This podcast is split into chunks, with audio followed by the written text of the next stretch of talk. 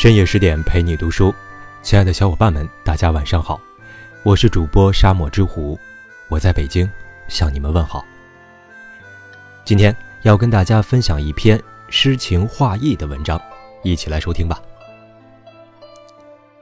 千年以前，福建武夷山鹅子峰下，一位白衣少年仰望头顶苍穹，灿烂银河，满天星光，把温柔清辉洒向他清秀而忧愁的脸庞。他一直在思考一个问题：我来到这人世间到底是为了什么？他总觉得自己的前世是一条鱼，他经常做梦，梦到自己在深海里游弋。他的身边有好多水草，在海底最深处随着水波荡漾。水草说：“我们一定要到岸上去，做一朵花。”他说。我一定要化作天上最亮的一颗星，照亮你们的笑脸。而现在，他化身为平民公子，而那些水草，他知道，一定散落在人间的各个角落，来实现他们做一朵花的愿望。时光追溯到约公元九百八十四年，少年出生了，他的父亲为他取名柳三变，这个名字出自《论语》中子夏的一句话。君子有三变：望之俨然，极之也温，听其言也厉。一看就知道，这是他的家人希望他能够做修身齐家治国平天下的君子。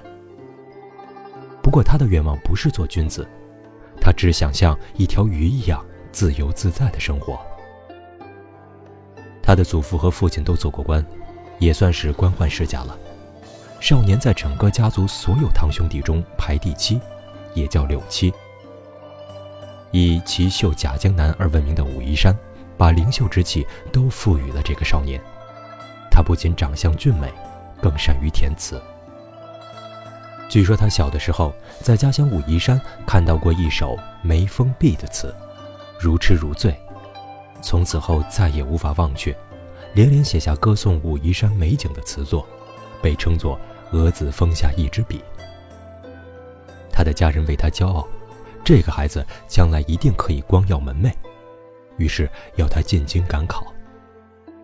可是，我为什么要进京赶考呢？他仍然想不明白。他来到这人世间到底是为了什么？他爬上中峰，那里有一座中峰寺，问寺里的禅师：“大师，我来到这人世间到底是为了什么？”禅师拈花微笑，只说了三句话，便闭目不语。他迷惑地离开了。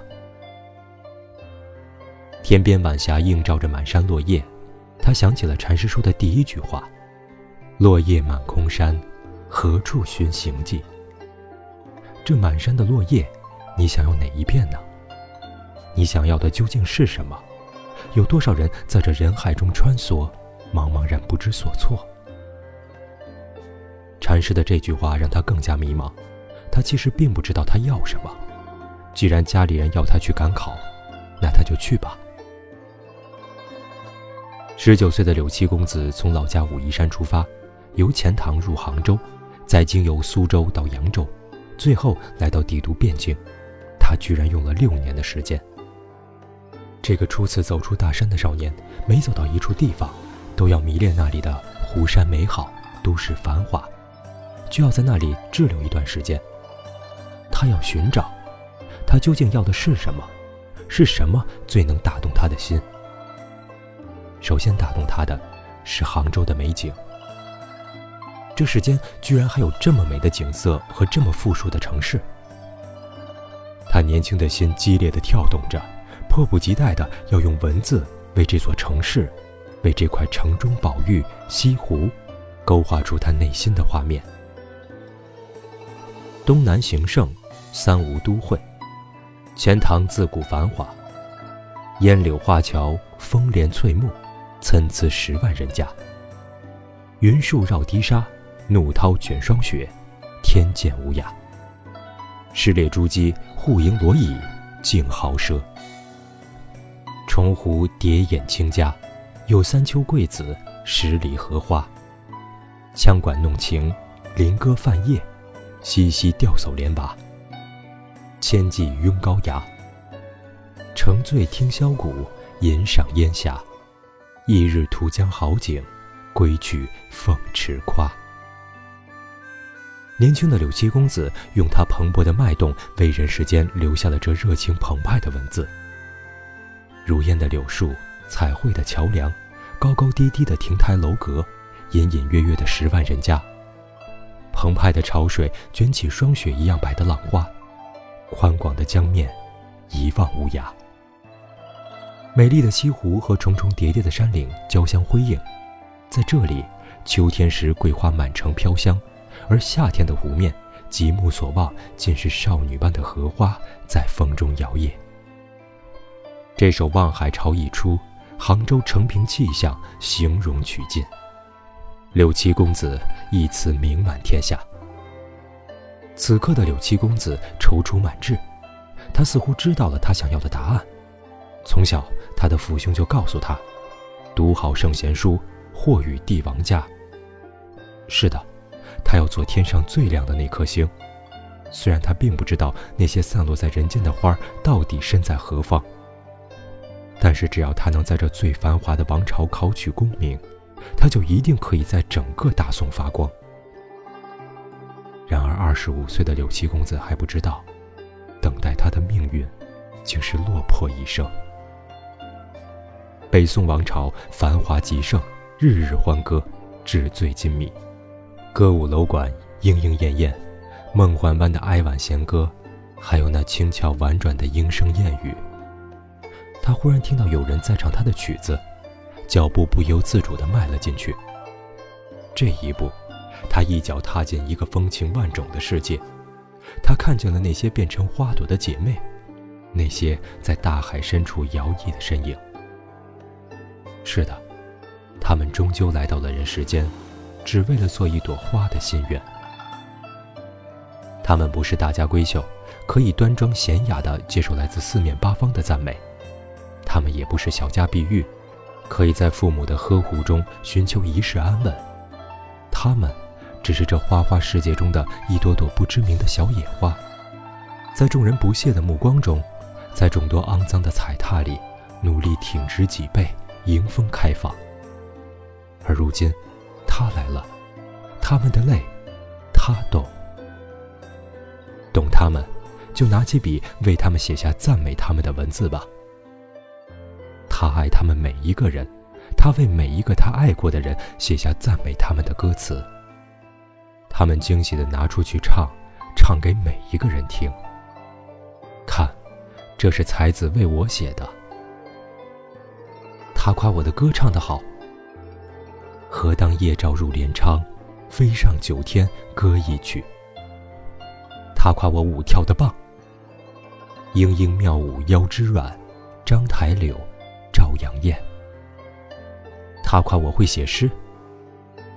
有美瑶清能染汉，千里寄小诗长简。他夸我声音好听，言语似娇莺，一声声堪听。他夸我的眼睛长得漂亮，柳街灯市好花多，尽让美琼娥。万娇千媚，得得在曾播。一时间，汴京的烟花巷陌，到处都在传唱柳七公子的词。有人说，真名是字风流。可是风流可以，怎么可以说出来呢？在那些家里养了歌妓、妻妾成群的男人眼里，女人不过是衣服。这些男人终于送了柳七公子两个字：浮靡。春闱在即，志在必得的柳七公子，自信一定可以盔甲登高地的柳七公子，却在科举考试中惨败。虽然皇宫里也在唱着柳词，可是皇帝不能给这样一个浮靡的人功名。柳七公子内心极其失落，我不过是怜惜他们而已，我不过是说了我心里想说的话而已，我有错吗？好吧，既然不能随你们的意，我又何必去讨好不喜欢我的人？于是，他拿起笔墨，挥毫写下。黄金榜上，偶失龙头望。明代赞遗贤，如何相？未遂风云变，争不自由狂荡。何须论得丧？才子词人自是白衣卿相，烟花巷陌亦曰丹青屏障。幸有意中人堪寻法，且嫩微红已翠，风流事平生唱。青春都已响，人把浮名换了浅斟低唱。写罢，他嘴角微扬，嘴角挂着一丝淡淡的笑。他白衣飘飘，挥一挥衣袖，吟诵道：“空山无人，水流花开。空山无人，水流花开。”这不是禅师告诉他的第二句话吗？是啊。空山有人无人，与我何干？我自开我的花，我自流我的水，我自填我的词，我自参加我的科举，我自微红已翠，我自风流狂荡，我做我人生的主角，有何不可？六七公子，你真的顿悟了吗？你真的想明白要把这短暂的青春从此用来浅斟低唱吗？你那要做一颗星的愿望？从此真的就放下了吗？你自称是才子词人的背后有着怎样的无奈？不然，你为何会接连四次参加科举，接连四次都落榜呢？当仁宗皇帝看到他的这首词，愤然用重重的笔墨在榜单上划去了他的名字。且去浅斟低唱，何要浮名？他彻底绝望，拿来一块匾额。在上面写下“龙飞凤舞”的七个大字，奉旨填词，柳三遍。我不求人富贵，人需求我文章。从此后，我还是一条自由自在的鱼，何其快活！那时的他，也许没有想到，水流花开无人赏，浅斟低唱万古扬。此时的柳七公子，话言深处。醉卧花丛，全身心地投入到词的创作中去，开始大量填写慢词。所谓慢词，就是在原来小令的基础上，曲调变长，字句增加。这个看起来不起眼的变化，是宋词朝前发展的一大步。词的节奏放慢了，音乐变化多了，演奏起来更加悠扬动听，而复杂变化、曲折委婉的情感，也更适合用慢词来表现。六七公子在宋词上的革新，后来的苏东坡、辛弃疾、李清照，哪一个没有受到六七公子的影响？六七公子所用的词调比晏殊多三倍，比欧阳修多两倍。宋词八百八十多个词调，有一百多个是六七公子首创的。那时的柳七公子俨然就是宋词的掌门人，教坊乐工，只要有心腔，一定会求他填词，才敢拿出来传唱。然而花自盛开水自流，一晌贪欢，醒来怅然，红尘滚滚，六七公子终究还是没有看透，浅斟低唱不过是一场灿烂烟花，转瞬即逝。而六七公子要的仍旧是那难以勘破的浮名，他要做亘古不变的星辰。六七公子背上行囊，他要独自个儿千山万水，指天涯去，来一场寂寞的逍遥游。当六七公子的红颜知己重娘追随到江边，面对着秋日的凄风冷雨，想到多少年华如梦，曾经万紫千红随风吹过，怎留踪影？他不禁拉住重娘的手，滴滴眼泪从腮边划过，却一句话也说不出来。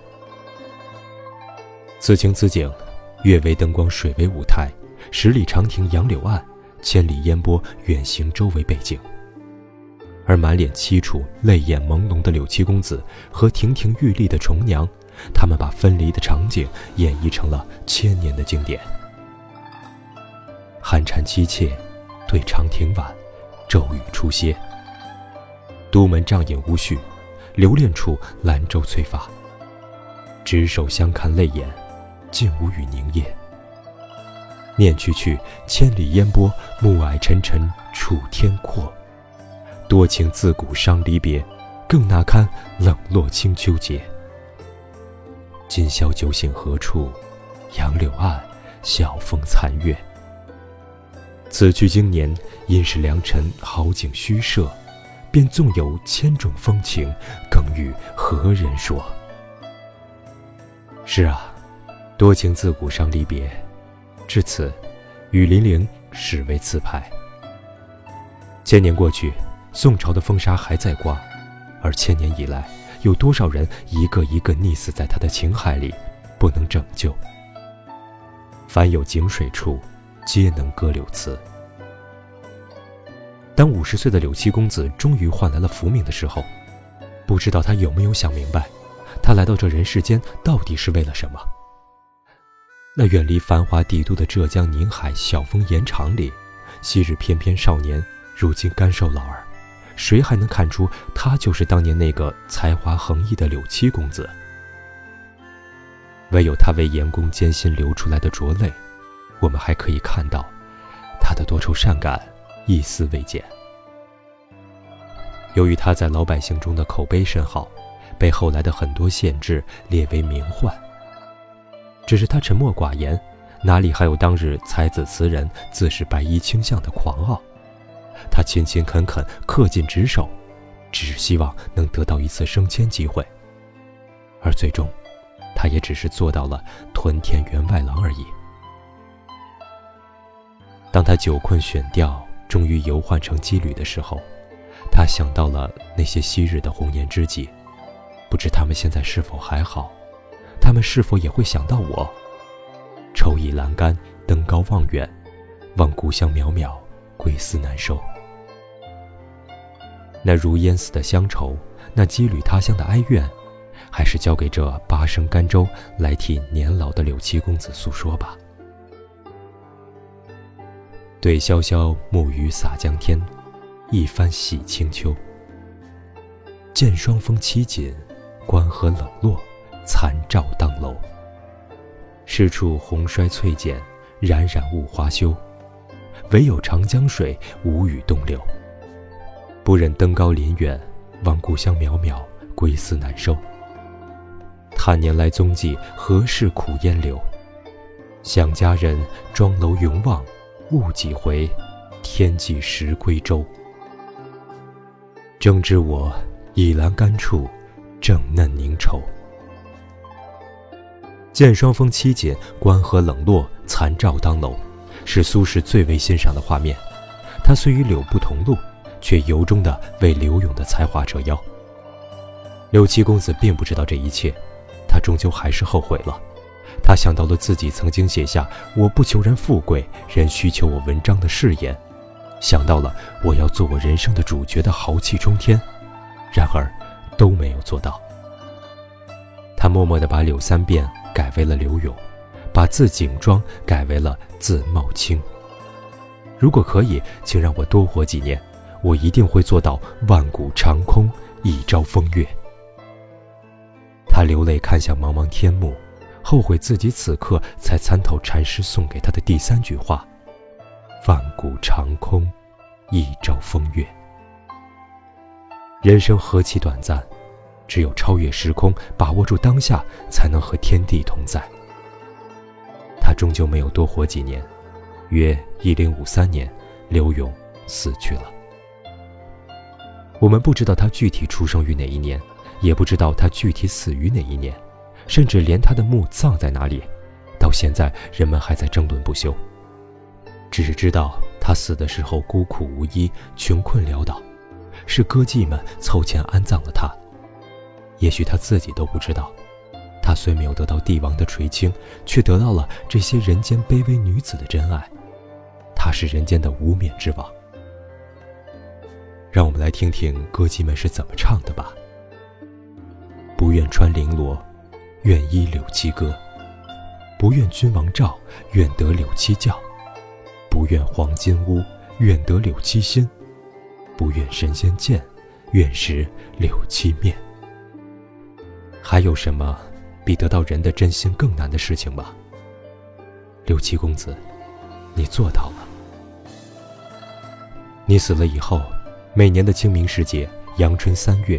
歌妓们纷纷来为你扫墓、烧纸钱，他们为你流泪，恨不早与你相逢，相逢在有你置身的风景中。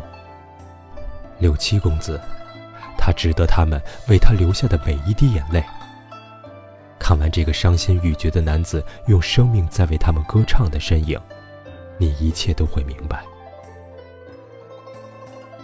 注意危楼风细细，望极春愁，暗暗生天际。草色烟光残照里，无言谁会凭栏意？你把疏狂图一醉，对酒当歌，强乐还无味。衣带渐宽终不悔，为伊消得人憔悴。六七公子，生命不过一场灿烂烟花，有人看到了，有人欣赏了，有人记住了。谁说它不能天长地久？千年以前，月白风清下，一位白衣公子迎风而立，翩若惊鸿，拖延绽放。最像烟波浩渺的大海，晚风吹拂着他内心的思绪，那思绪如同大海的波浪。他微笑着负手而立，风华绝代。几十年后，被称为千古第一才女的李清照，手捧这位白衣卿相的乐章集，泪水连连。时有柳屯田勇者，便旧声作新声，出乐章集，大德声称于世。他接过柳七公子的衣钵，潜心钻研，终使词这一不受文人正眼看待的诗语，在宋朝站稳了脚跟，并和苏辛并肩站立。使婉约词和豪放词一起在大宋的天空绽放出最绚丽的烟火。柳永，终成一代词宗。